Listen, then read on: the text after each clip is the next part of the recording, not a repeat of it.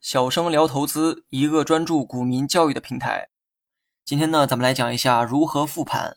之前呢，讲了这个关于复盘的含义，那么今天呢，就来讲一下如何复盘。复盘的这个意义啊，在于回顾历史，从历史中的点滴找到对未来有价值的判断。对于一个有经验、有态度的这个投资者来说，复盘呢是每天必做的一个工作，因为交易计划都是在复盘之后制定的，盘中的这个看盘啊，只是在执行计划而已。复盘的流程呢，最好啊从当天的开盘一直追踪到收盘，仔细的挖掘开盘到收盘期间发生了什么。不过这个顺序啊，执行起来呢有点困难，毕竟复盘的时候。所有的这个数据啊，都停留在了收盘的阶段。开盘时的很多数据，早已在行进的过程中呢，已经发生了变化。所以呢，历史这个东西可以追溯，却无法从头来过。复盘的时候呢，不妨也采用追溯的方式，从收盘出发，一点一点啊，反向的去推理，然后再从头到尾贯穿始末，分析全天的一个博弈情况。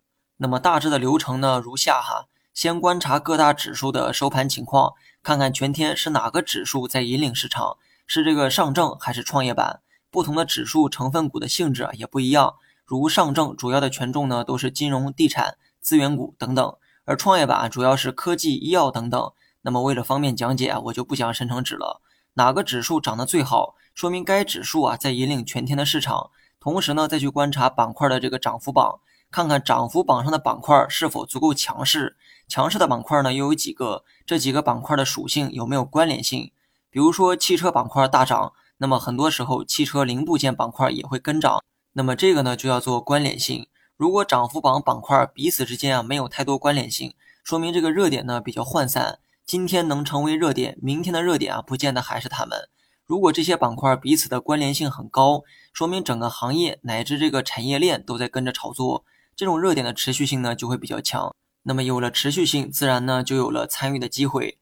看完涨幅榜上的板块之后，再去瞧一瞧这些板块中的个股，看看哪些这个个股啊涨幅最高。这其中涨停数量越多，说明越强势。对于涨停的股票，你要观察是什么原因导致它们出现了涨停，使其涨停的消息只是针对该股的利好，还是说是对整个行业的利好？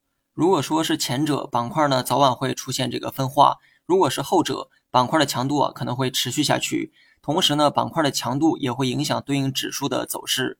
那么以上呢是从强势的这个角度出发做的一个复盘流程。对于当天弱势的指数和板块，你呢也可以采用同样的复盘流程。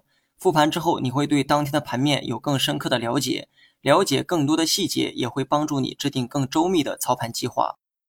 好了，本期节目就到这里，详细内容你也可以在节目下方查看文字稿件。